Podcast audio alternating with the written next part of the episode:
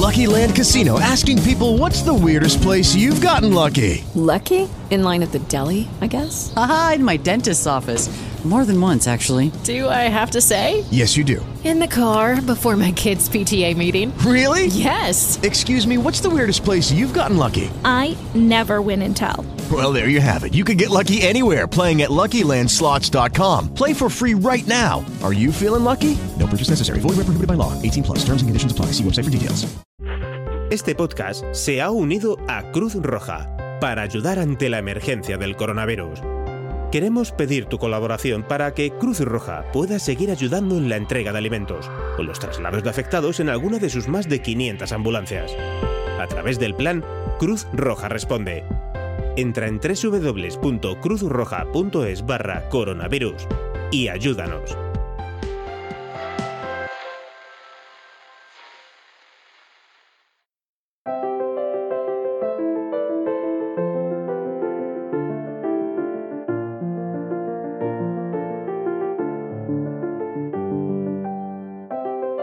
Bienvenidos a Lactando, un podcast de Milcar FM sobre lactancia y crianza con apego, producido por la Asociación Lactando de la región de Murcia.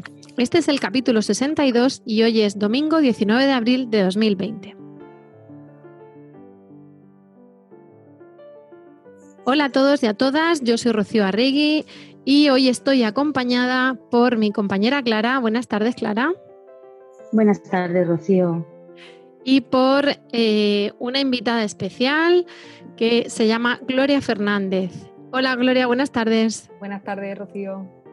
Bueno, Gloria, además de grandísima amiga, eh, está ayudándonos en este programa especial como en calidad de psiquiatra. Ella es psiquiatra en el Centro de Salud Mental de San Andrés, en Murcia, y ha venido a echarnos una mano en, unas cuestiones que consideramos que, por no ser sanitarias, que es algo que ya decimos otras veces, pues eh, necesitábamos ese poquito de ayuda y ese apoyo eh, de la parte médica, ¿no? la, por cuestiones que estamos viendo estos días que son muy frecuentes y en las que queríamos que la estando estuviese también de alguna manera presente con todos vosotros y con todas vosotras.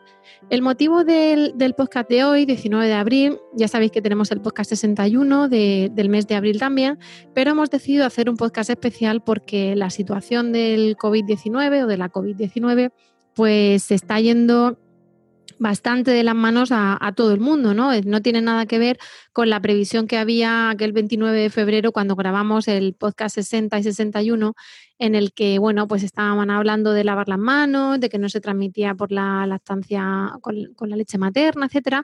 Y claro, eh, esta situación se está alargando, ya sabéis que tenemos el estado de alarma a día de hoy cuando se graba, sabéis que tenemos también decretado un confinamiento y nos estamos encontrando con un montón de mamás que dan la bienvenida a sus hijos, que tienen las típicas dudas preparto y posparto, que tienen la típica alegría la ilusión antes de, nacer y, después cuando ya reciben en brazos a su bebé, pero que también, eh, como siempre, se generan algunas preguntas, algunas cuestiones de, amamantamiento, de postura, de pequeños problemas que siempre pasan, de los que hemos hablado otras muchas veces. Y claro, esta vez ya no están las bocas delastando eh, presencialmente en las reuniones, o ya no está la matrona en el centro de salud porque te va a llamar, o ya no puedes ir al pediatra cuando quieres. Entonces, precisamente para, estas cuestiones eh, hemos pensado que, que Lactando también va a estar al lado de todas vosotras y de todos vosotros, sobre todo papás recientes y mamás recientes. Y bueno, hemos hecho un pequeño hueco en, en nuestras vidas, ¿no? ahora que se, que se lleva más el teletrabajo, para, haceros esta grabación. Esta, este podcast se hace vía, vía, digamos, telemática, se puede llamar así, entonces, y vía bueno, con una aplicación, pero oiréis eh, quizá pues algunos ruidos de nuestras familias, porque estamos grabando no en mi casa con el bizcocho, con el té, como grabamos otras veces a puerta cerrada, sino en tres, en tres domicilios distintos, con niños, con cuestiones familiares, pues eso, porque una de las cosas que decimos es que pues somos vocales, somos mamás y, y tenemos todos estos ruidos, ¿vale? Así que si lo escucháis ahí un poco movido es porque estamos, pues eso, con conexión telefónica, intentando eh, hacer este podcast extra para, ayudaros. Bueno, dicho todo esto, eh, queríamos empezar a contaros un poquito y sobre todo servirnos de la ayuda de Gloria porque es la que nos tiene que dar aquí un montón de información. Eh, una de las cuestiones que, nos mandó Gloria mm, de, de, ahora, de la crisis de la COVID-19, son las recomendaciones de la Organización Mundial de la Salud para asegurar el contacto de la mamá y del bebé tras el parto y la lactancia materna. Vaya por delante que cada día que pasa se descubre algo nuevo del virus y quizá hay recomendaciones que se matizan o se modifican o que cambian radicalmente día, a día. Esto no sabemos. En el momento en que se está grabando esto, tenemos unas recomendaciones que colgaremos en las notas al programa y que hablan precisamente de, de la transmisión del, virus de la madre al bebé o de la no transmisión, etcétera. Cuéntanos un poquito más de esto, Gloria. Pues sí, pues efectivamente eh, el artículo que hemos mandado está actualizado con fecha de 17-18 de abril de 2020 e indica que la lactancia materna durante el proceso de la enfermedad o activo o asintomático es, es seguro. No se excreta en leche materna, no hay transmisión vertical y de hecho la OMS eh, recomienda eh, mantener la lactancia materna para favorecer el vínculo y favorecer y evitar y disminuir riesgos de, pues de depresión postparto mm, y esas cosas. Una de las cosas que dice ese documento, eh, que digo que lo colgaremos, es que dice que no hay evidencia de que las mujeres embarazadas, eh, si no han dado todavía luz, presenten un mayor riesgo de enfermedad grave o compromiso fetal. Entonces, ¿eso qué significa? Y, lo digo de, andar por casa, que no somos sanitarias nosotras, Gloria sí, es que el, el corrígeme si me equivoco, Gloria, pero el tener a las embarazadas como grupo de riesgo es más porque tienen más posibilidad de eh, de coger, digamos, de coger la enfermedad en cuanto que su sistema inmune está, em, digamos, debilitado para no rechazar al feto, que en cuanto a que vayan a hacer esa complicación o ese, o ese compromiso fetal del que hablan, esa, mm, ese contagio, ¿no? Que, que, viene más por protegerlas en cuanto a que son más propensas a coger cualquier cosa por el propio, por la propia situación del embarazo más propensas a cogerlo y en caso de cogerlo y que se complique, por como tú dices, porque tiene una, unas defensas un poquito más bajas, estamos, están mucho más limitados a la hora de tratarla. Hay muchos fármacos que por el propio hecho del embarazo están limitados en su uso, eh, inmunomoduladores, bueno, cada día se ensayan tratamientos nuevos y posibles para el coronavirus. Y es verdad que en caso de una complicación de la enfermedad, aparte del compromiso de estar enferme, eh, embarazada y el posible riesgo por la, por la gravedad de la madre para el feto es la limitación a la hora de tratar en el embarazo, que es también a nivel de antibióticos y de fármacos es grande. Luego, en cuanto a, a lo que es la transmisión del virus, otra de las cuestiones que habla del documento es que se analizó, claro, no hay muchos estudios porque el virus es reciente y además tiene que ser eh, mujeres que estando embarazadas lo hayan cogido y además que lo hayan cogido de forma sintomática, porque sabemos que a veces es asintomático y no se las tiene como positivas, ¿no? Que eh, entonces en las pocas mujeres en las que se vio que sí que tenían ese virus, eh, se les analizó el líquido amniótico y la sangre del cordón umbilical de los recién nacidos y fueron negativos a virus. O sea que, lo de que no se transmite por vía vertical, materno-fetal, eh, está comprobado dentro de la limitación de esos estudios. ¿no? Sí, y, se hizo PCRs a los recién nacidos de sudado nasofaringio y fue negativo. Eh, también en cuanto, una vez que, van a dar el pecho, yo lo digo por, terminar este documento, aunque mm. ahora pasemos a lo que es la lactancia, el posparto y todo, se dice que eh, en particular que el efecto protector de la lactancia materna es particularmente fuerte contra enfermedades infecciosas que se previenen mediante la transferencia directa de anticuerpos y otros factores antiinfecciosos y la transferencia duradera a la competencia inmunológica y la memoria. Esto vendría a ser, por hablaros en en Roma Paladino que la madre, igual que le transmitiría en todo caso el virus en cuanto a toser cerca de él, le transmite a través de la leche también las defensas. Eso es. Porque el virus a, través de la leche no se transmite. Sí, pero los anticuerpos para combatirlo sí. A Esto es como en, a día de hoy. cualquier a día de hoy, pero eso eh, sucede con la gripe común, con una madre lactante, o sea, el, con cualquier con la también, se transmite igualmente, ¿no? Sí, sí. En general, casi muchas casi todas las enfermedades infecciosas, si la madre en ese momento tiene una titulación de anticuerpos suficiente, sí que pasa inmunidad, ¿vale? La, a través de la leche. Y, se cree que con el coronavirus es así, que pueden pasar anticuerpos y en caso de que el niño, dentro de que no, sea, no, no es frecuente, vamos, y prácticamente por lo que yo sé de mis compañeros pediatras en la región de Murcia, hay muy prácticamente ningún caso en niños y todos leves. Entonces es poco probable que lo cojan y si lo cogen, pues la lactancia materna favorecería una mejor respuesta inmune del, del, del niño, vamos, del feto. Bueno, niño ya, recién nacido. Bueno, pues eso, de todas maneras, aunque insisto en que lo pondremos, pero es importante, ya lo dijimos en una especie de cuña que hicimos en el capítulo anterior, pero claro, las cosas van cambiando, se va sabiendo cada vez más del virus, ojalá sepamos mucho más dentro de 15 meses y, bueno, pues queríamos, queríamos actualizarlo. Em, claro, ¿para qué hemos traído aquí a Gloria? Pues porque nos estamos encontrando con varias situaciones donde em, tenemos el preparto y el posparto habitual de una, de una madre que puede tener cierta inquietud, es una, yo lo, llamaba la, emoción ilusionante o el nervio ilusionante, que claro, estás un poco eh, ansiosa, estás un poco con cierto miedo a todo irá bien, qué pasará, me pondré de parto, eh, romperé aguas o no, me darán contracciones o no, ¿cuándo, iré, ¿cuándo tendré el dolor? ¿Será soportable o no? Toda esa inquietud y luego pues al, al tener al bebé, ¿sabré cuidarlo? ¿No sabré cuidarlo? Pero claro, eso es una circunstancia normal con lo que además conlleva en el posparto normal, que hemos hablado muchas veces, eh, Clara y yo, con, nuestras compañeras, de, visitas deseadas y de visitas mm, deseadas, pero que también cansan un poco, y de visitas indeseadas, ¿no? hemos tenido todos los tipos.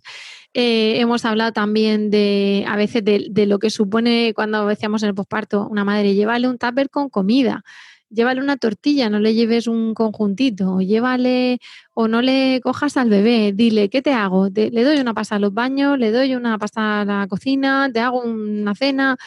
Esas cosas, claro, tanto la parte física, fisiológica de la mujer como la mental, como la asistencial, ya no están o están modificadas por la situación. Entonces, claro, aquí te, queremos a ti, Gloria, para que tú nos cuentes em, qué suele ser lo, digamos, lo, habitual antes del parto, lo fisiológico y lo, mm, y lo de después del parto, ¿no? ¿Qué, nos podemos encontrar en una madre y hasta, hasta qué punto sería fisiológico, sería normal, cuándo no? Cuéntanos.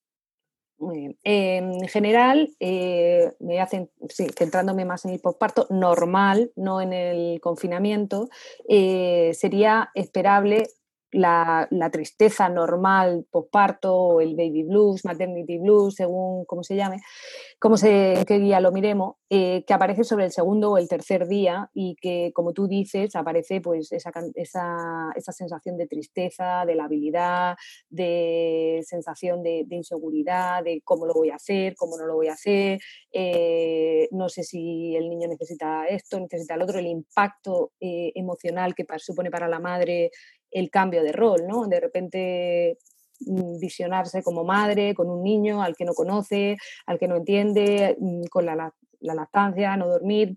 Y es verdad que en el posparto normal, en la red de apoyo, primero la pareja y luego el sistema familiar, la madre, hermanas, y luego un poquito más más con un poquito más de distancia, pero también importante, la red de amigas y todo eso, muy importante para, para canalizar todas esas dudas, sentirte acompañada.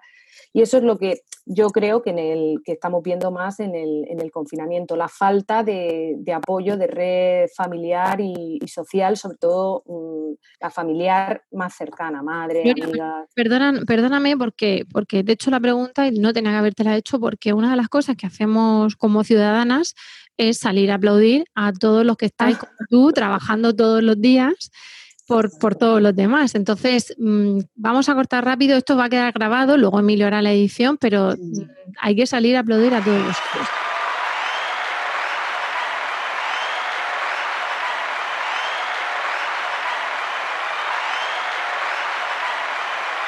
Bueno, retomamos esta grabación después del aplauso.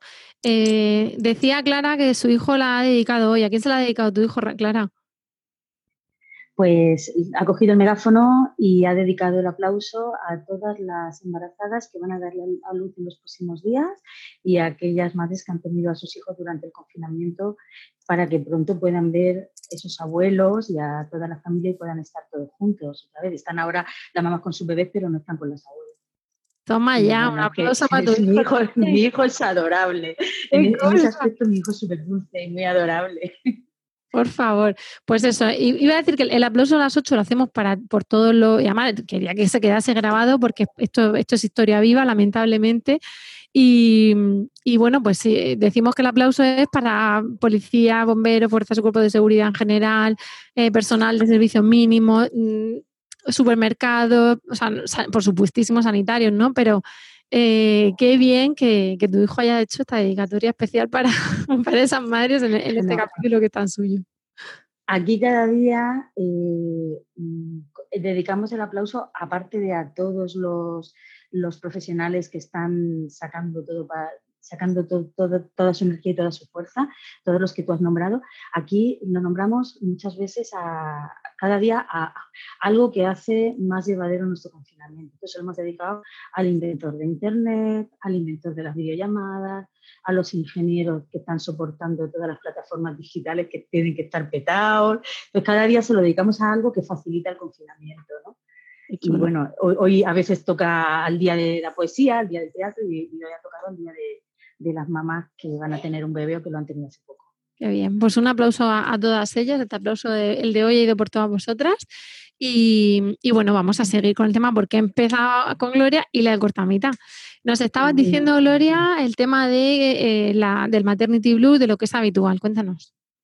Pues eh, no, sé, no sé exactamente qué, por dónde me he quedado. Eh, lo que decíamos que... En torno a dos, tres días al tercer, cuarto día, hasta la primera semana, es normal que empiece. Eh, fundamentalmente el origen es una causa hormonal, es la caída hormonal estrogénica y eh, el, cambio fuerte hormonal que supone el embarazo, el alumbramiento de la placenta y, es algo fisiológico y casi se detecta en el 80% de las mamás que, dan a luz. Es bastante habitual. es más habitual en el primer parto, ¿verdad? Es más habitual en el primer parto, pero puede estar en todo. Pero sí, fundamentalmente en el primer, en el primer parto es donde, donde más se registra, hasta el 80% de las primeras. ¿Y en qué consistiría eso? Que, una mujer que, bueno, no sé si vosotros os encontráis con madre ya en el maternal, a lo mejor con cesárea, que son más días de ingreso, en condiciones normales, no con COVID. Eh, que ya al cuarto día empiecen así, entonces os, deriva. ¿Qué es lo que consideráis o, qué os cuentan? ¿Qué les pasa? nosotros, en, la realidad es que los vemos muy poco, porque en el, las matronas, la ginecóloga, eh, los ginecólogos conocen bastante bien el cuadro y no consideran que sea una derivación a psiquiatría, ¿sabes? Consideran que es un proceso normal, eh, hormonal y de adaptación a, la nueva situación y al nuevo, a la nueva situación fisiológica lógica.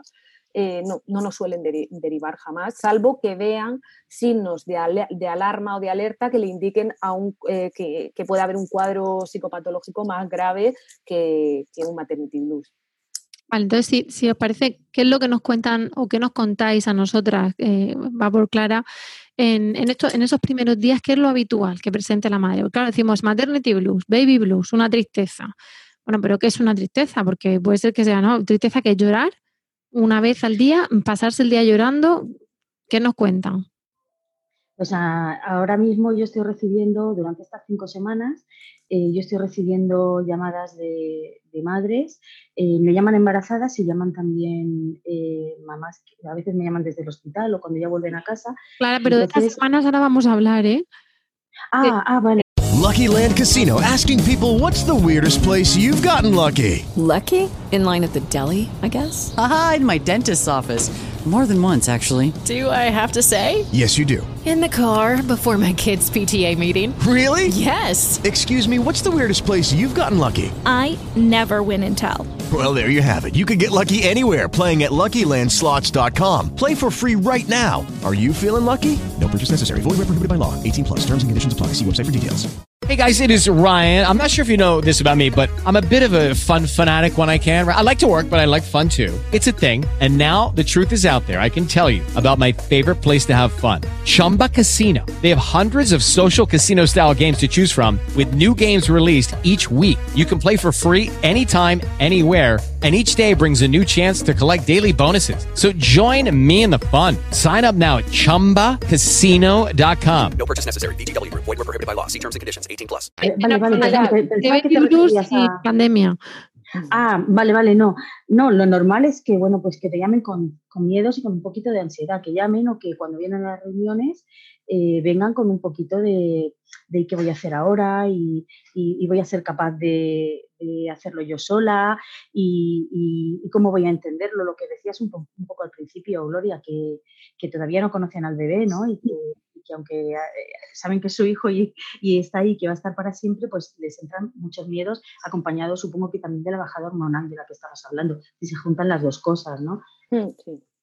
Y en eso puede influir también factores externos, aparte del, del fisiológico, eh, pueden influir también factores externos tipo mm, demasiadas visitas los primeros días, una buena episiotomía o una buena cicatriz de cesárea, no es lo mismo que un parto sin puntos, Eh, un- el no poder levantarte a asistir a tu bebé porque estás con la cesárea o porque estás con la episiotomía, el, o sea, el verte imposi- no ya el dolor físico, que también, sino lo que conlleve ese dolor físico de no poder levantarte a cambiarle o que sea una odisea eh, meter el pie en la ducha o sentarte a hacer pis o hacer caca porque llevas unos puntos. y Todo eso también puede influir a, a mayor mm, a mayores factores de eso, más posibilidad hay de, Sí, sentirte peor.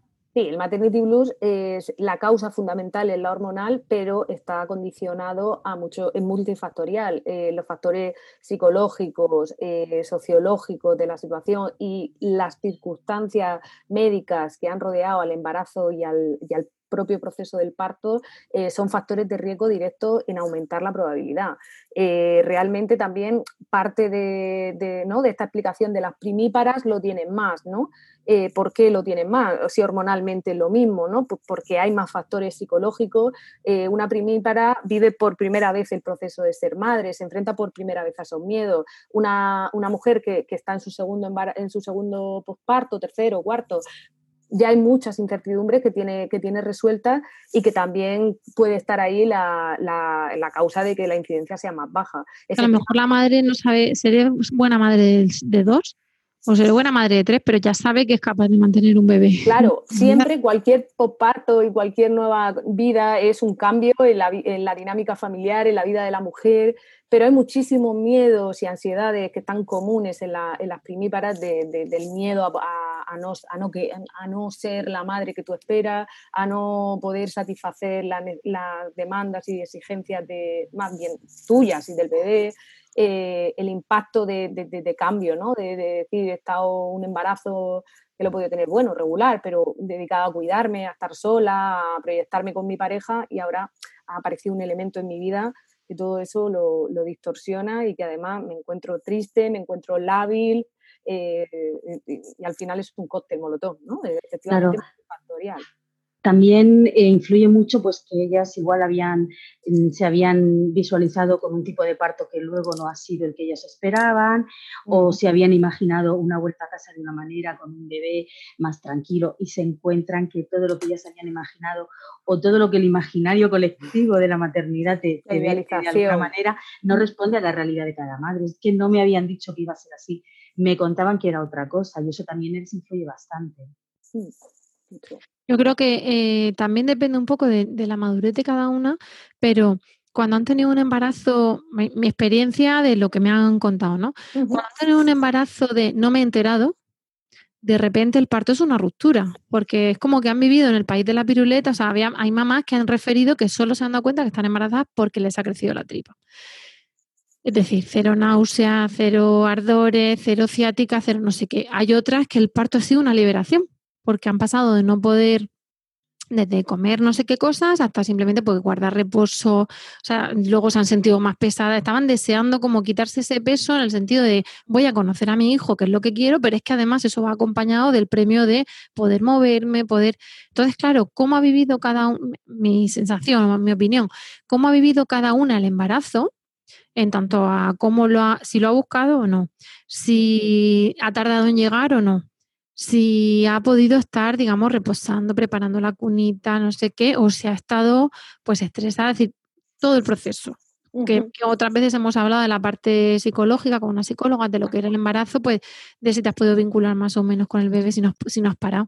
Si estás todo el tiempo estresada cuidando de cinco hijos, no es lo mismo que si es el primero, que si estás cansada te sientas y te, y te relajas, ¿no? Eh, eh, y luego el parto, ¿no? Lo que decía Clara es si es como has esperado, ¿no? Y luego de repente sales del hospital y hay algunas, yo alguna vez, no sé si lo he contado en podcast porque decimos, no hay que contar cosas personales, pero hay cosas que son como anecdóticas. Em, en el parto de Miguel, el tercero, eh, la compañera de habitación, pues yo parí un jueves por la tarde y ella parió pues tipo un viernes, no sé, a las 5 de la mañana o algo así. Total, que a primera hora de la mañana la suben. Y como a las 12 de la mañana, además le dicen, como ha sido un parto con epidural, no te puedes mover en no sé qué tiempo. Y, claro, de repente, imagina dos horas. Y veo que a la media hora salta de la cama. Y claro, yo estaba sola con el creo, digo, pues, pues, ayudaré porque como se va a marear. Se le fue, y además le dice, no le pongas al bebé otra ropa porque así nos ayuda a cambiar. Se metió al baño se emperejiló entera, se pintó entera, se alisó el pelo, se pasó la plancha, se puso ropa y dijo que ahora van a venir mis amigas a verme. Y dije, toma Y le puse al bebé una camiseta que ella le la gana, pero que era la misma que la suya, con lo cual iba con su bebé a juego. Entonces ella estaba divina, bueno, menos mal que nos fuimos de alta ese día porque de repente se llenó la habitación de gente, de flores, de bombones, de amigas que se notaba que ninguna tenía ningún hijo porque estaban todas como de fiesta, hablando de las cervezas y no sé qué. Y, claro, la sensación de decir, nena, te vas a dar un guantazo cuando tú salgas y te veas pues el manchar con los loquios posparto, con yo qué sé, con los pechos, mm, que luego, oye, bendita sea si no ha tenido ninguna mastitis ni nada, ¿no? Pero la sensación esa de que de repente, no, no, tengo que pintarme y tengo que peinarme porque es que vienen y, tengo que estar divina, ¿no? esa imposición social, todo eso yo creo que luego influye cuando la mujer sale y dice tú, pero si no me podía duchar en, en tres días, se he pedido por favor que cojan al bebé para hacer pipí y se ha puesto a llorar, ¿no? Sí, eso, eso que dices, eh, precisamente el otro día me llamaba una embarazada que le habían dado el alta y llevaba un día en su casa y decía, es que son las 10 de la noche y estoy igual que esta mañana, no he podido ni cambiarme la ropa, no he podido hacer nada, yo no puedo hacer nada, ¿no? Eh, y estaba, estaba realmente angustiada y agobiada porque decía, no tengo otra cosa que hacer pero, más, más que estar aquí, dice, pero no puedo hacer nada y esto me está superando. Claro, el parar tu vida de golpe, el, mm, yo creo que eh, aquí, no sé, el, que deje de ser el centro de atención, porque claro, todo el mundo es la barriga, la barriga, ¿no? Eh, y cuando de repente da salud, que sea el bebé, el bebé, una de las cosas que hemos dicho a veces en lactando es, ojo, que a la madre hay que cuidarla por lo menos el primer mes, que está en pleno posparto y, y, necesita, pues a lo mejor está anémica o simplemente necesita echarse media hora o cosas así, ¿no? O que le ayudes con la casa o tal. Pero, pero aparte ahora hay, baja, hay permisos paternales más largos, hasta hace nada eran 15 días. Y, yo recuerdo que le dije a mi marido con mi primera hija, bueno, cuando llegue voy a haber hecho la comida, no sé qué.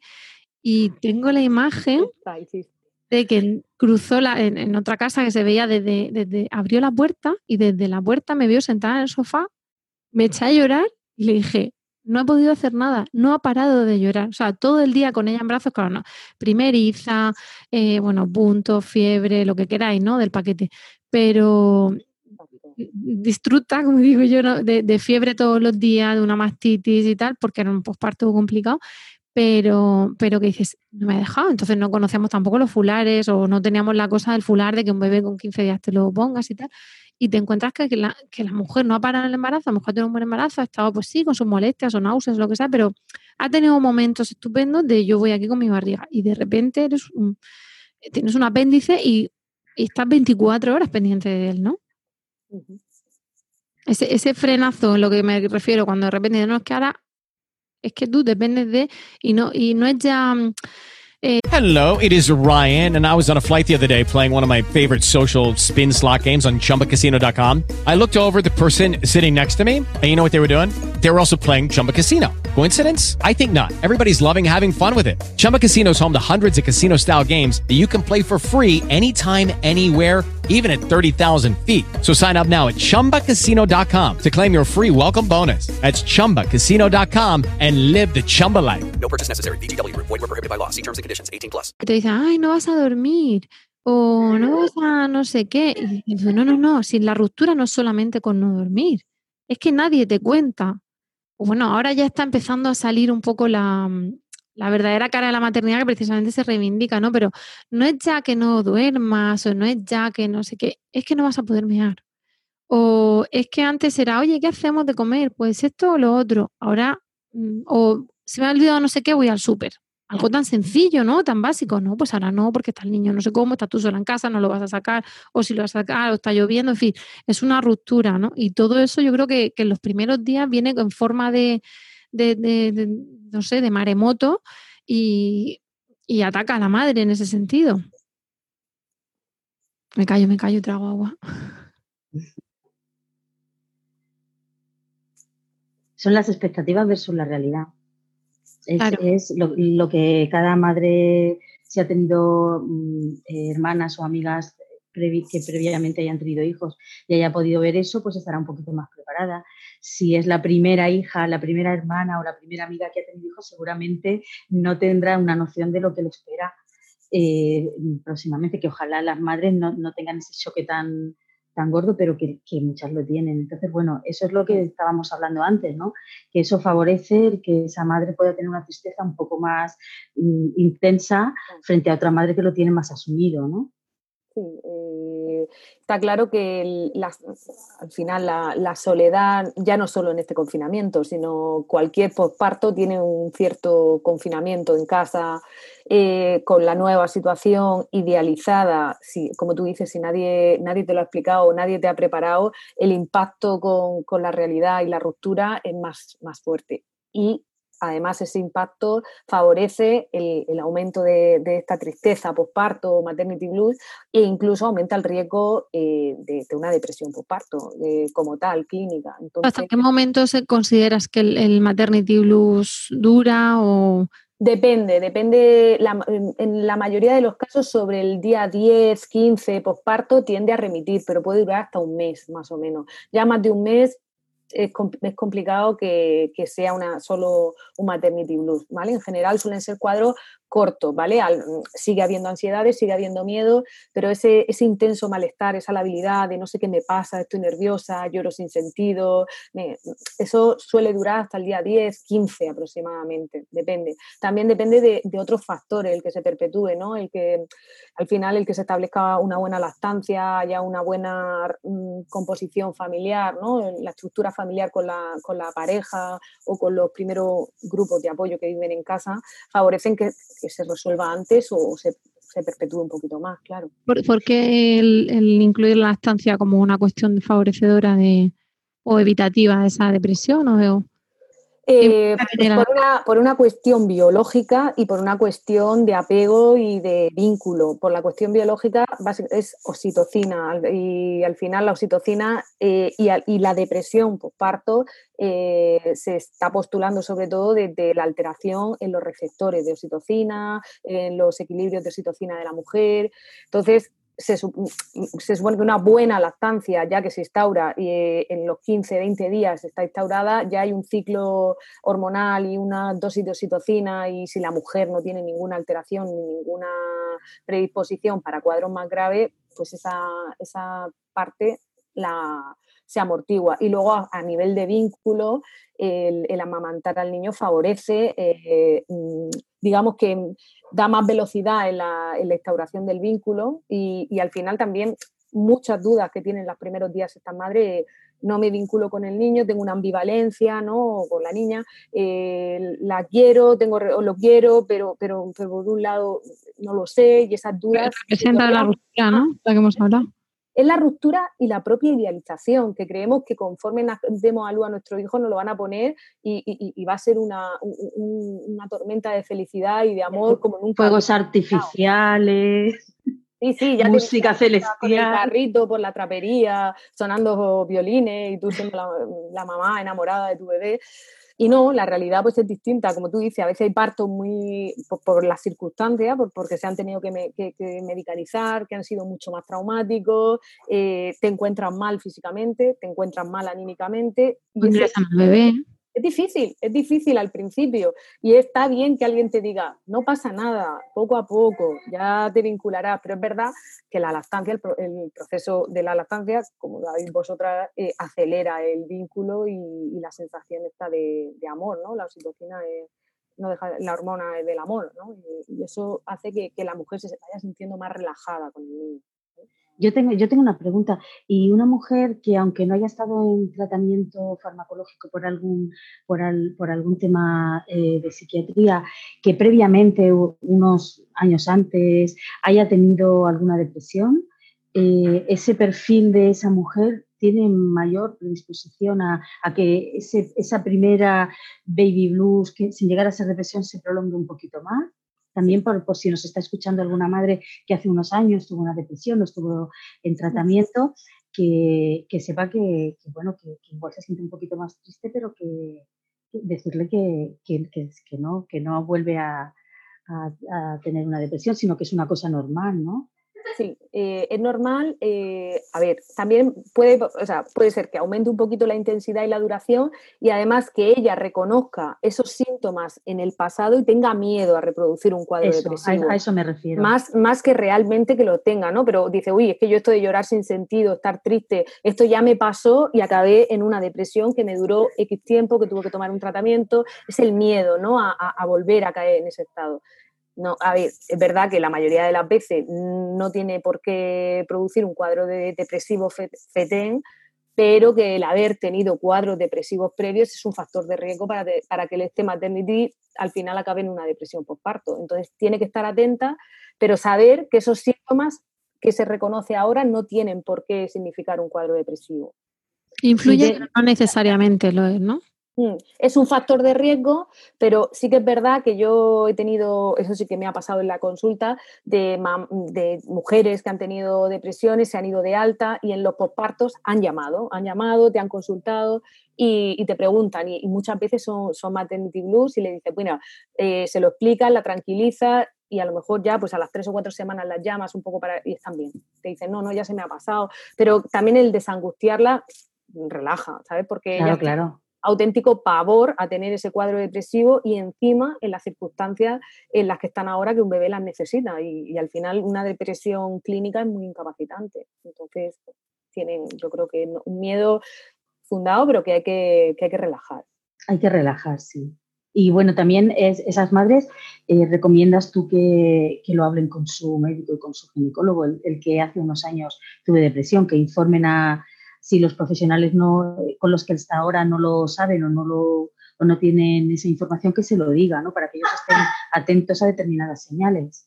Sí, porque además, eh, bueno, tanto en la depresión postparto en, mujeres que no han tenido antecedentes como en las que lo han tenido, en los maternity blues, estos que se empiezan a complicar un poco, se ha visto que esta técnica que nosotros llamamos ventilación emocional, ¿no? que no deja de ser pues eh, contarlo a alguien, que te pueda asesorar, que te pueda relajar, es una técnica mm, que previene el que esto eh, al final desemboque en una depresión, ¿vale? El que la madre pueda compartir esos miedos, esas inquietudes, eh, bastante, bastante útil. Ahí en compartir sería también eh, compartir, y tenemos la revisión del niño sano a los 10 días, 15 días, se le puede decir al pediatra. Mm, se le puede decir al pediatra, a la matrona a la matrona en la revisión de los primeros días, que, que está justo ahí todavía en Maternity Blues, pero bueno, ya le puede dar un poco una sensación a la matrona, ¿no? No es lo mismo que le refiera a tristeza, que le refiera que quiere tirarse por la ventana, ¿no?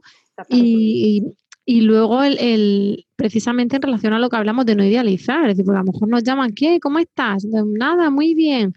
No, mira, pues mira, estoy aquí. Si tienes confianza con esa persona, pues mira, corazón, yo adoro a mi hijo, esto es lo mejor que va a pasar en mi vida, pero se me nota poco, ¿no? Sobre todo de noche cuando me la paso en vela, porque me pasa esto, esto, esto. Y, y con... Hey guys, it is Ryan. I'm not sure if you know this about me, but I'm a bit of a fun fanatic when I can. I like to work, but I like fun too. It's a thing. And now the truth is out there. I can tell you about my favorite place to have fun. Chumba Casino. They have hundreds of social casino style games to choose from with new games released each week. You can play for free anytime, anywhere and each day brings a new chance to collect daily bonuses. So join me in the fun. Sign up now at ChumbaCasino.com. No purchase necessary. BGW. Void were prohibited by law. See terms and conditions. 18 plus. With the Lucky Land Slots, you can get lucky just about anywhere. This is your captain speaking. Uh, we've got clear runway and the weather's fine, but we're just going to circle up here a while and uh, get lucky. No, no, nothing like that. It's just these cash prizes add up quick. So I suggest you sit back, keep your tray table upright, and start getting lucky. Play for free at LuckyLandSlots.com. Are you feeling lucky? No purchase necessary. Void where prohibited by law. 18 plus terms and conditions apply. See website for details. Darlo. Porque si no, además, claro, el que encima se interese por ti y le dices estoy fenomenal, pues no digo yo que ya pase de ti, pero a lo mejor lo llama mañana otra vez a ver cómo sigue, pues llamará la semana siguiente o... Pero si le dices, mira, pues honestamente eh, estoy, me encuentro mal, me encuentro mal por esto, por lo otro, por tal, me siento sola por esto, por lo otro, pues seguramente pues te vuelvan a llamar o te digan, ¿quieres que me acerque? en fin, en condiciones normales, ¿no? Ahora hablaremos de, de, la fase actual, pero el contarlo no ya es solamente un profesional, sino el, el hablar abiertamente de lo que supone quizá el posparto en esos días, ¿no? no la visita de todos. Que te interrumpa, que a colación de eso, eh, en la asociación de perinatal, eh, estuve leyendo el otro día también un artículo pues, en distintos sitios. Eh, en Florida hay una, me parece que se llama Sister of Posparto o algo así, no, no sé la página, a lo mejor luego te la paso para que la puedas juntar, ¿vale? Para que, que es un, un, grupo de ayuda entre madres, ¿vale? madres que, que no se conocen y que están viviendo simplemente la situación del posparto. Y se ven los resultados y la evolución a, a cuadros depresivos. Y es la incidencia muchísimo menor en estos grupos. O sea, que, que, al final es, no dejan de ser grupos pues, donde, donde tú te puedes descargar, compartir miedo, inquietudes, ansiedades, y no son profesionales, son madres. ¿eh? Sí que es verdad que es, eso está estructurado y unas madres expertas, digamos, como que, que, llevan un poco el grupo, pero al final es un, son grupos de, de autoayuda y van fenomenal. Y han demostrado una eficacia grande en la, en la, en la prevención, de la depresión postparto. Sí, son, son datos clínicos y, y publicados, vamos. Se funcionarían un poco como los grupos de apoyo a la lactancia, que somos madres voluntarias, que tenemos una formación que nos han hecho profesionales. No damos un, un apoyo mm, sanitario ni médico, pero sí que escuchamos a las madres, le decimos, mira, a mí me pasó lo mismo. Yo creo que, es similar, es similar. Mm.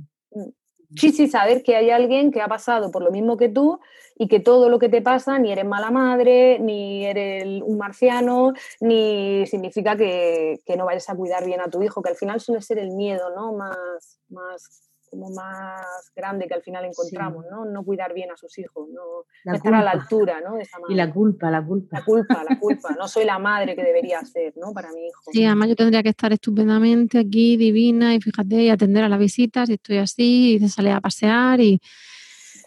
Pero claro, es que no se dan cuenta de las cosas a veces, pues no son así. Eh, además le pasa algo al bebé y efectivamente es que lo hemos hecho nosotros mal, ¿no? Y a lo mejor es que se le... No gana peso, ¿no? Eso lo veréis así, ¿no? En, las consultas de lactancia, es que mi leche no vale, no, no soy buena madre, no gana peso, ¿no? Mm, madre es que no tengo leche, es que, pero es que luego te vienen, es que no soy buena madre porque le doy biberón.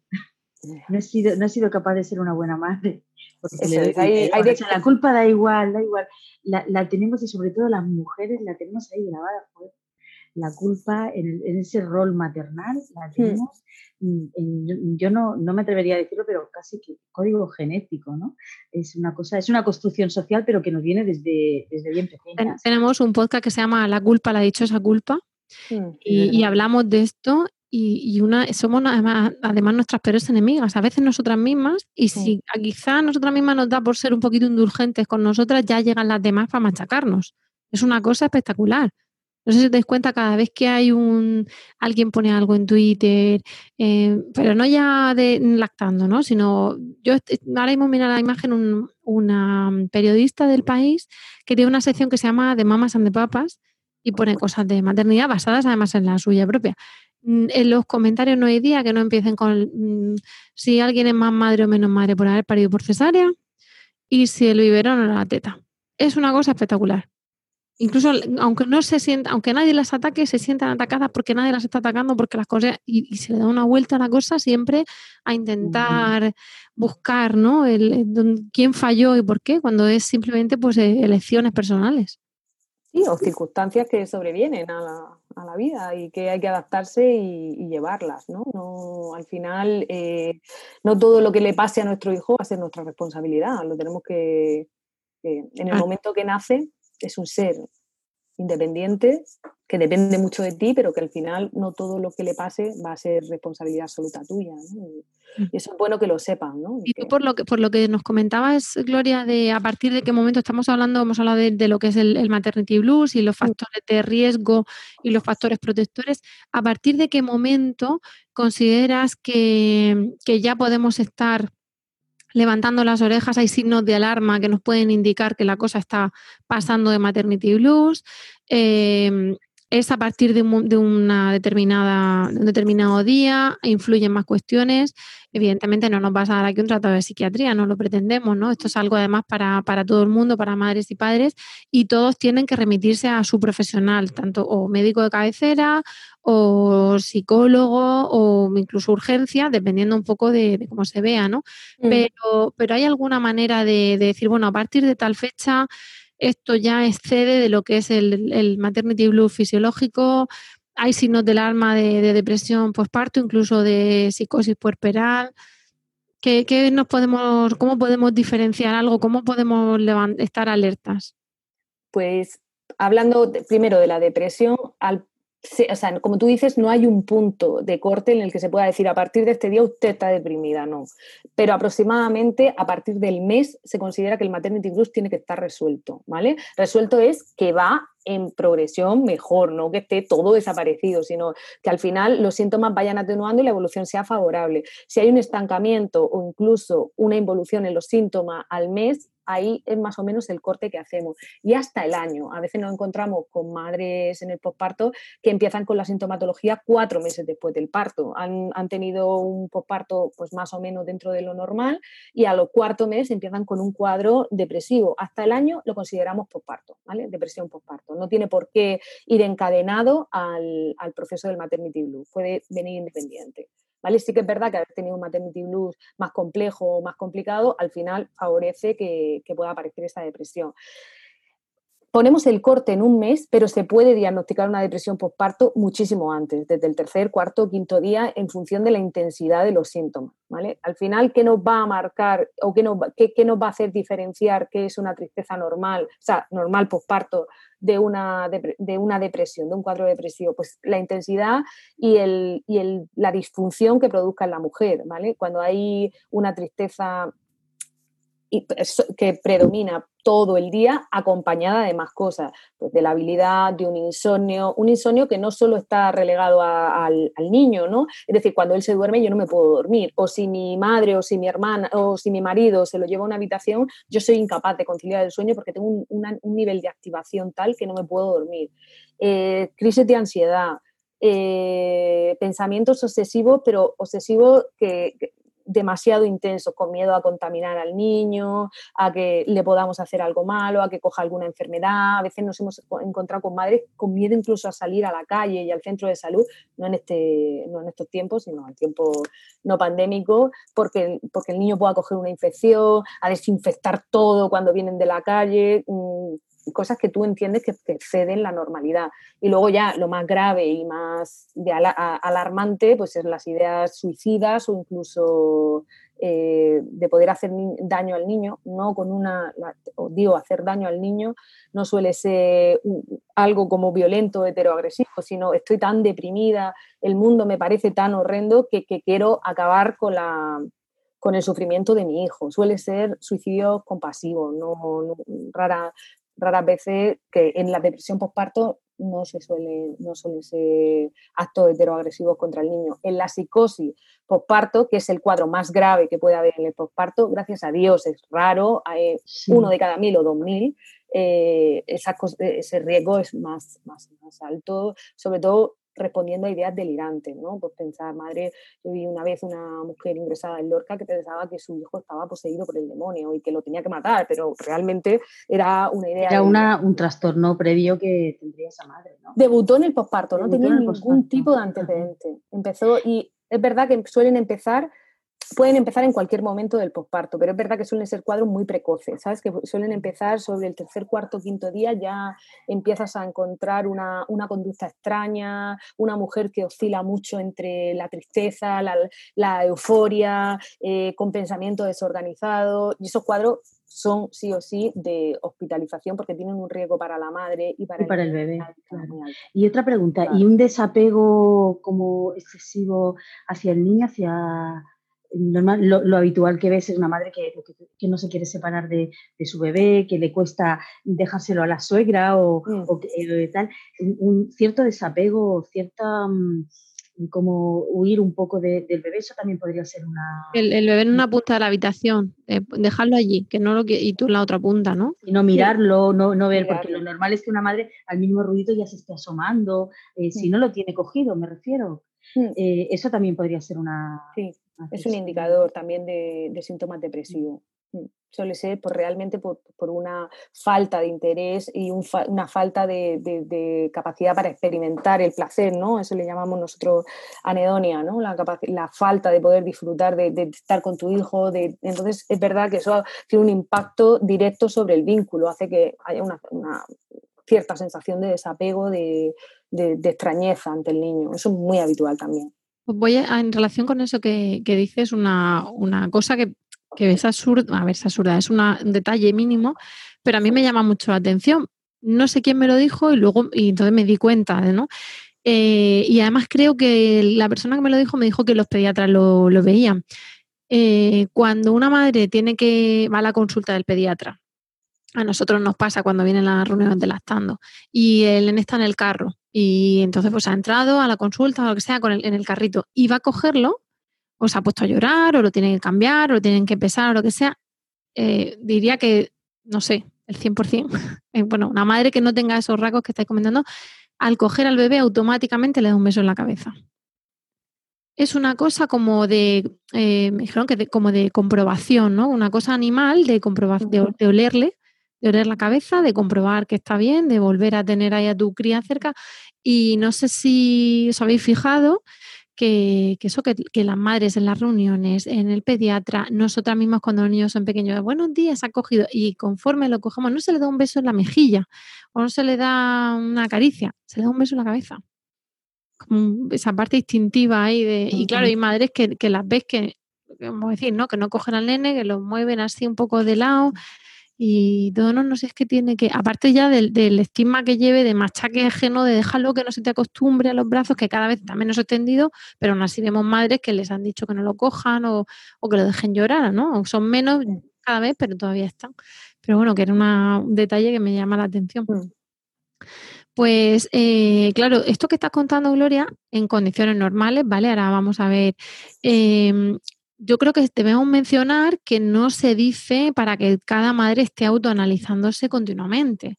He llorado, he llorado con pensamientos de intentar ver cómo mi hijo tal y de si yo, porque entonces al final creo yo que la bola que lleve dentro será todavía, claro. más obsesiva, más ansiosa, más...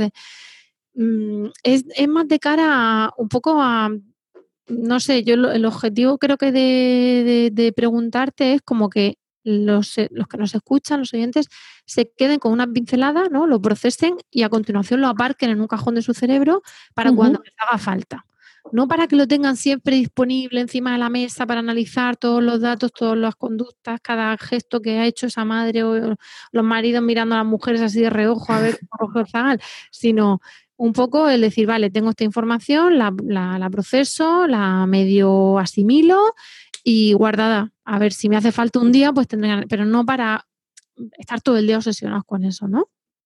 Efectivamente, no estar obsesionados, pero sí, yo sí que creo que las madres que, están pasando en un postparto ahora mismo o en cualquier momento, dentro de cuatro meses, yo que este podcast, eh, sí que es importante que lo tengan en mente y que lo puedan comentar con su pareja, oye, pues mira, me pasa esto, tengo este, o con su pareja o con la persona que consideren cercana, ¿no? Con un, con un profesional médico, o con, por ejemplo, con mamás, con vosotras, oye, pues me pasa esto, vosotras, y, que alguien te alivie, no, eso es normal, o fíjate, eh, esto ya me parece que sé de la normalidad.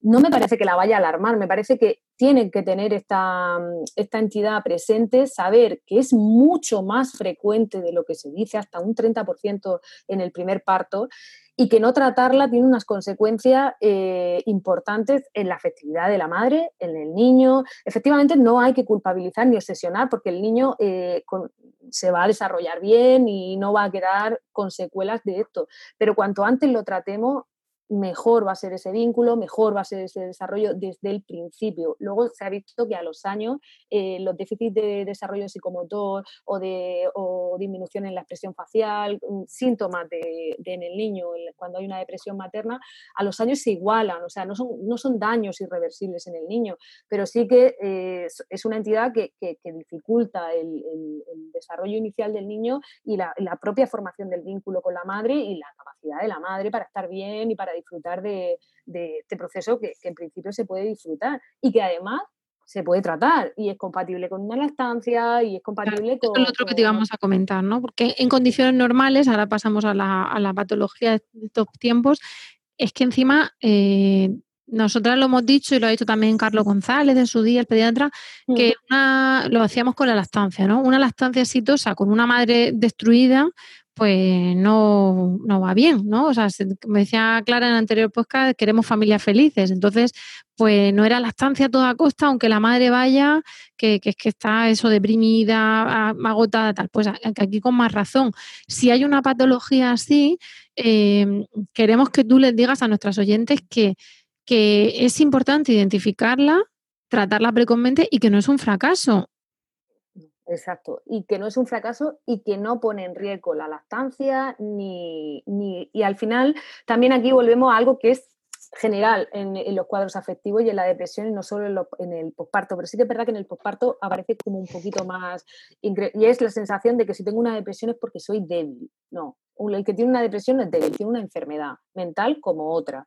Y al final también las madres piensan todavía, ¿no? Chocan más en esa ruptura de decir mi, mi, idealización y encima estoy deprimida, no valgo como madre, soy débil, realmente esto me ha superado. Entonces tienen como un, tabú en consultar porque no es como, como, como si tuvieran que aceptar que son débiles y no para nada, es una enfermedad como otra, tratable y que no, está en relación con, la resiliencia ni con la valía de, la mujer, ¿vale? Porque eh, muchas veces es eso, es como que hay una culpa, ¿no? La culpa también, la culpa está reprimida, pues al final eh, también dificulta el que, y obstaculiza el, acceder al servicio médico y al tratamiento adecuado. Y luego también el miedo a no, a, a no dar la lactancia o que si me tomo un antidepresivo pueda pasar a al niño, le puede hacer daño. Al final, con un buen trabajo psicoeducativo, normalmente la madre acaba, acaba aceptando fármacos y, el resultado es verdad que son depresiones que responden muy bien a fármacos, ¿vale? Y a psicoterapia. Normalmente hacemos dependiendo de, la gravedad. Los cuadros leves, psicoterapia, en los cuadros moderados, normalmente combinamos, ¿vale? Pero la, la eficacia suele ser bastante alta del tratamiento y son depresiones que responden bastante bien. Y ahora mismo, claro, eh, estamos todo el tiempo hablando de lo que es la normalidad, pero hoy estamos grabando domingo 19 de abril de 2020 y tenemos una situación totalmente atípica. De hecho, es la, crisis de este siglo, esperemos que la única, que la primera y la última, ¿no?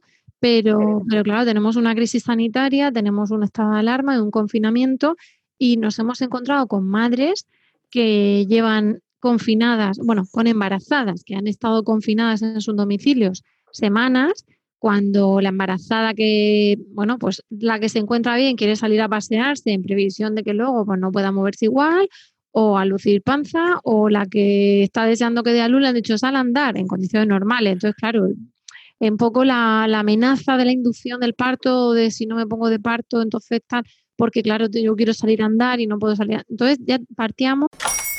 Hola, buenos días, mi pana. Buenos días, bienvenido a Sherwin Williams. ¡Ey! ¿Qué onda, compadre? ¿Qué onda? Ya tengo lista la pintura que ordenaste en el ProPlus app. Con más de 6.000 representantes en nuestras tiendas listos para atenderte en tu idioma y beneficios para contratistas que encontrarás en aliadopro.com. En Sherwin Williams somos el aliado del PRO.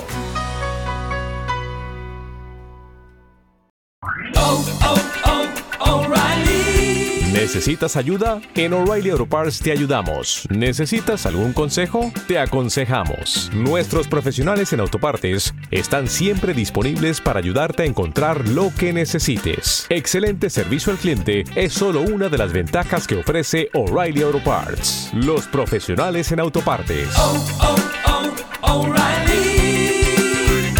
Auto Parts. Y luego la incertidumbre de, claro, me han dicho que voy al hospital, pero ahora no estamos para ir al hospital para falsas alarmas, con lo cual hay ahí un caldo de cultivo aún mayor para la embarazada, donde en ese final de embarazo que ella se imaginaba, pues saliendo a caminar a que le diera el sol para intentar acelerar el parto y luego yendo al hospital, en principio para parir, pero bueno, teniendo derecho la mujer a lo mejor a equivocarse, a que fuese una falsa alarma, pues ahora es como, no, no, vente de golpe y, o sea, no camines, quédate en tu casa y sal directamente al hospital. Eh, les hacen las pruebas mínimas antes del parto, ¿no? Porque han reducido un poco lo que es, eh, les hacen las ecografías necesarias, los monitores necesarios, pero todo con, mucha, bueno, intentando minimizar lo que se pueda, ¿no? Recortar por ahí, em, con mascarillas, em, con, miedo a si dejarán entrar a mi acompañante al parto no, que en algunas comunidades lo prohibieron ahora lo han vuelto a permitir. En Murcia, salvo que me equivoque, están permitiendo que entre el padre a paritorio, ¿no, Clara? Sí, sí. Mm. Eh, yo, yo, ahora estoy recibiendo llamadas, como decía antes, de embarazadas que, transmiten mucha ansiedad. Mucha ansiedad, muchos miedos, muchas dudas. Eh, hace poco estoy hablando con una amiga que está de poquito, está de si de 12 o de, o de 14, el test de Sullivan directamente no, no ha ido al hospital a hacerse, le han puesto a dieta para evitar que vaya al hospital a, hacerse las pruebas, ¿no? le han dado una dieta para, para su segundo hijo, ya tenía tal, entonces le han puesto una dieta, es decir, que, están minimizando las pruebas, eso a ellas, le, por un lado, les tranquiliza porque les evita ir al hospital, pero por otro lado les genera mucha, mucha ansiedad porque saben que en un momento dado van a tener que ir a, parir al hospital, ¿no? Entonces dicen... Y porque, y mm, porque eh, me la prueba tampoco sabe, bueno, no me la han hecho, pero ¿y si no es suficiente con la dieta, no? O, o y si en la ecografía que iban a ver que todo iba a estar bien, pero y si no, entonces no, o no han visto a su niño en ese momento, es como se han perdido la prueba también, ¿no? Sí, no sé, están, están, luego también que tienen mucho tiempo para pensar, para darle vueltas a la cabeza, están en casa. Eh, también que, claro, es que mm, eh, yo tenía pensado, pueden parecer un poco tonterías, ¿no? Pero el preparar el nido, ¿no? El, ir a comprarle el, carrito, el ir al... Eh, es una especie de, como de, gestos iniciáticos, ¿no? Que durante el último trimestre o a partir de, del quinto, del sexto mes, pues la madre ya empieza a preparar el, carrito, la comida, no sé qué, claro, y ahora, claro, es que no podía, no podía comprar el carrito, no sé qué, y, se lo compra por internet, pero claro, yo quería ir con mi madre a elegirlo y con mi hermana, y, parecen tonterías, pero son muy importantes para ellas, ¿no? Sí, os han ido esperando porque eran 15 días la cosa y luego venden más, entonces acaban comprando como a toda prisa cuando ella se o no tengo nada y si se me adelanta el parto y doy a luz de 37 semanas en lugar de 40 o 38 y, y las pillan sin nada, todo eso les, les, les descoloca los planes. Claro, que puede parecer ahora, dices, madre mía, esto es una situación de emergencia donde hay personas muy graves, estamos hablando de esto y puede parecer una tontería, ¿no? Para otra persona que, tenga pues algún familiar enfermo de, con coronavirus, ¿no? Pero bueno, eh, tenemos también que valorar la situación de cada madre y, su nivel de, ilusión y de, ilusión frustrada, ¿no? De, ese era su mundo. Y a lo mejor también la manera de evadirse de todo lo demás, porque te dicen, no, bueno, céntrate en la parte positiva, que has tenido a tu bebé, qué tal. Porque si se ponen a ver las noticias, pues a lo mejor les da la llorera. Entonces las pobres ahí como que no, le, no pueden eh, meterse en su burbuja de, del planeta parto que decía nuestra compañera Silvana, ¿no? Y del planeta embarazo, porque la realidad te, eh, irrumpe, en realidad te va golpeando a veces, ¿no? Eh, bueno, sí, pero es que no tengo aquí la cuna y yo iba a salir a por la cuna, es como un poco esa dicotomía, ¿no? Todo eso, ¿qué influye en el, en el pre del embarazo, del parto? En el, ¿Cómo afronta o, o, qué sería lógico esperar ante en cuanto a niveles de ansiedad fisiológicos o, patológicos en una embarazada que se enfrenta al parto pues con más miedo, ¿no? Porque también está el miedo a contagiar, salir al hospital, luego al volver a casa, entonces pegárselo a otros hijos o ese, ese pre de... Había una, una, gran amiga nuestra que está recién parida que, que decía que, que, me voy a tragar la mascarilla cuando respire, porque decía que voy a parir con mascarilla.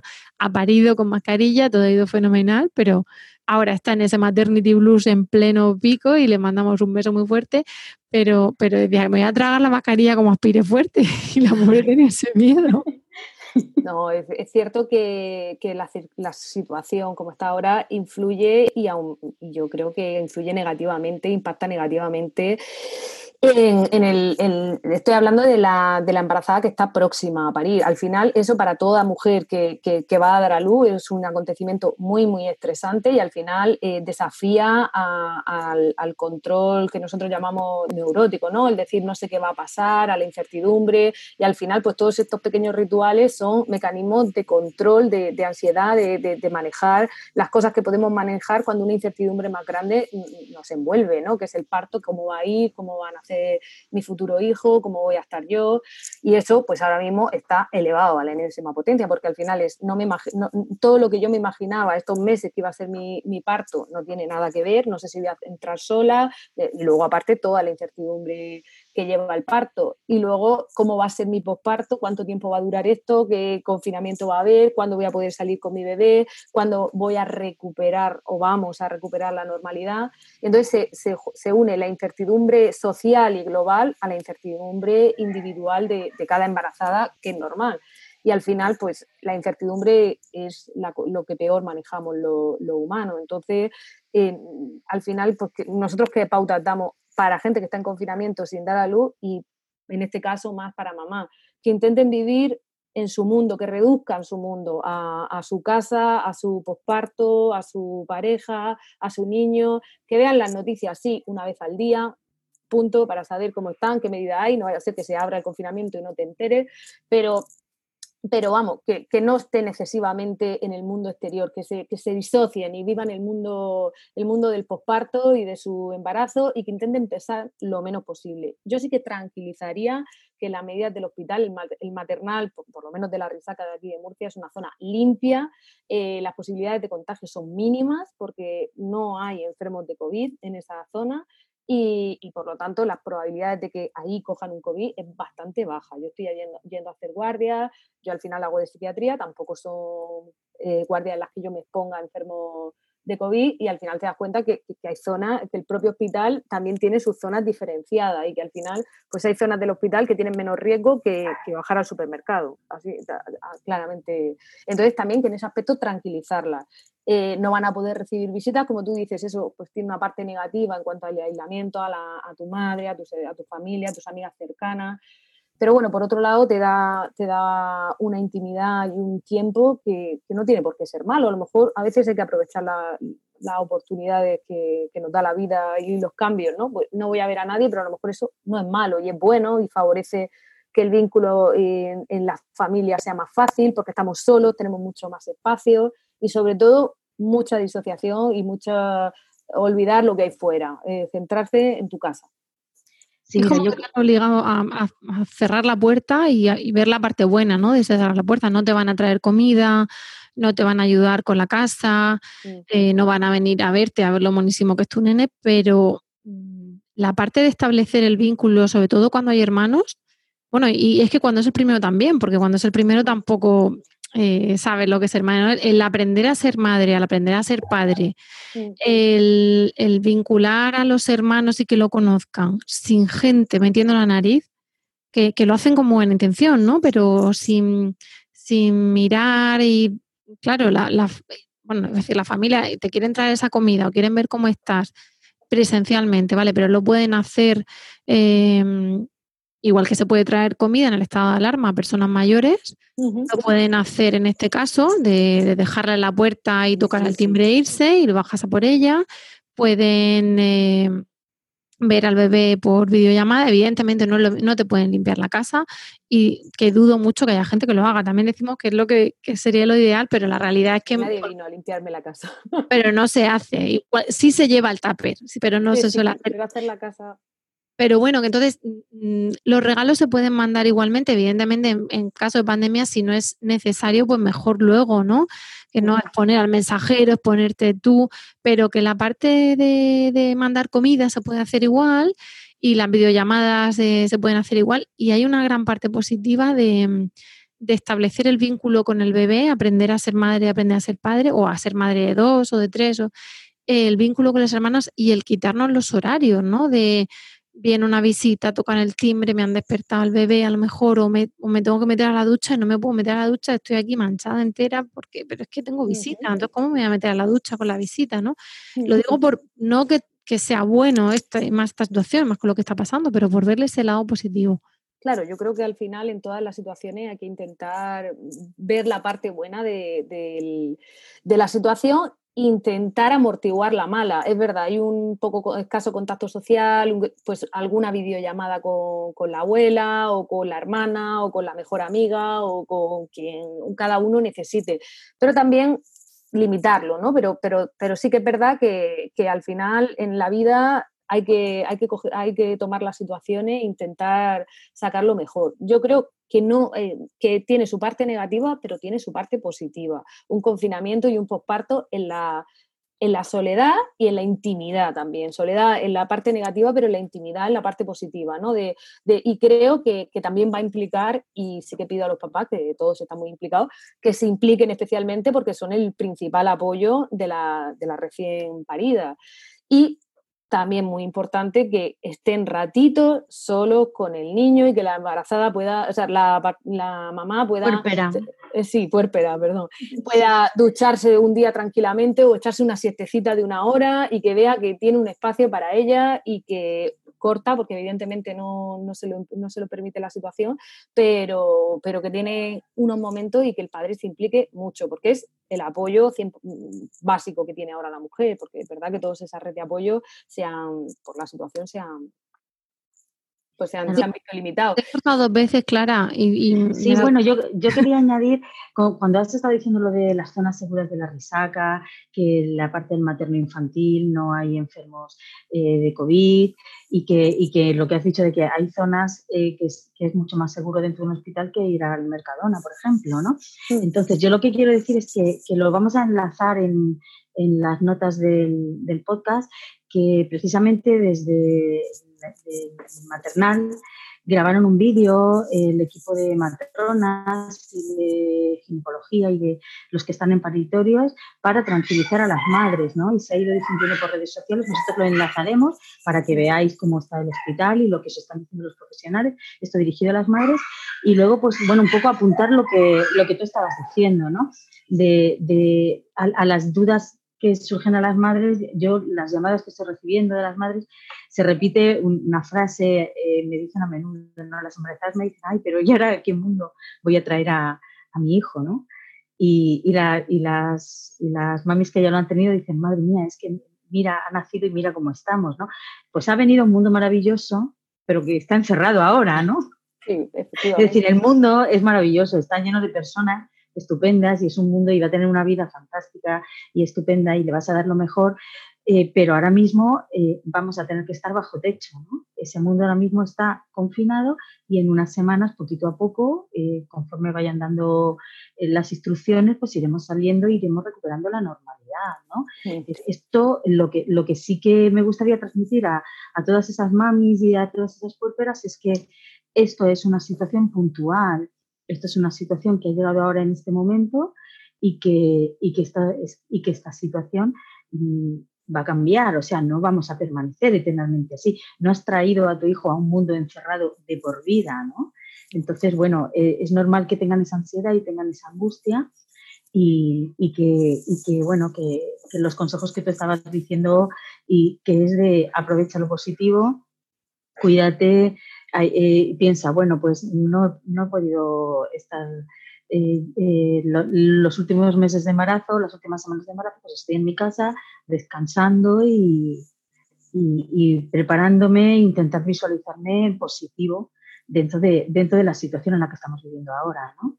Y también a las parejas, yo creo que tenemos que mandarle un mensaje de, eso, de que ayuden, de que echen una mano, de que sean, eh, eh, hagan un poco de esa madre que, que viene, te trae el tupper y, te hace la cama, entra en el dormitorio y te hace la cama. Hombre, en la casa no se va, bueno, algunas madres sí que se ponen a pasar el aspirador, ¿no? Pero, pero que, te echen así esa mano y que echen ese capote y, que, que, están ahí para, para apoyar a la, a la mami, que es, que, es lo que toca. El papel de la pareja es ese. Lo que toca es, es apoyar a la madre en, y que estén vigilantes de todo lo que hemos estado hablando también, que estén un poquito pendientes, ¿no? los acompañantes.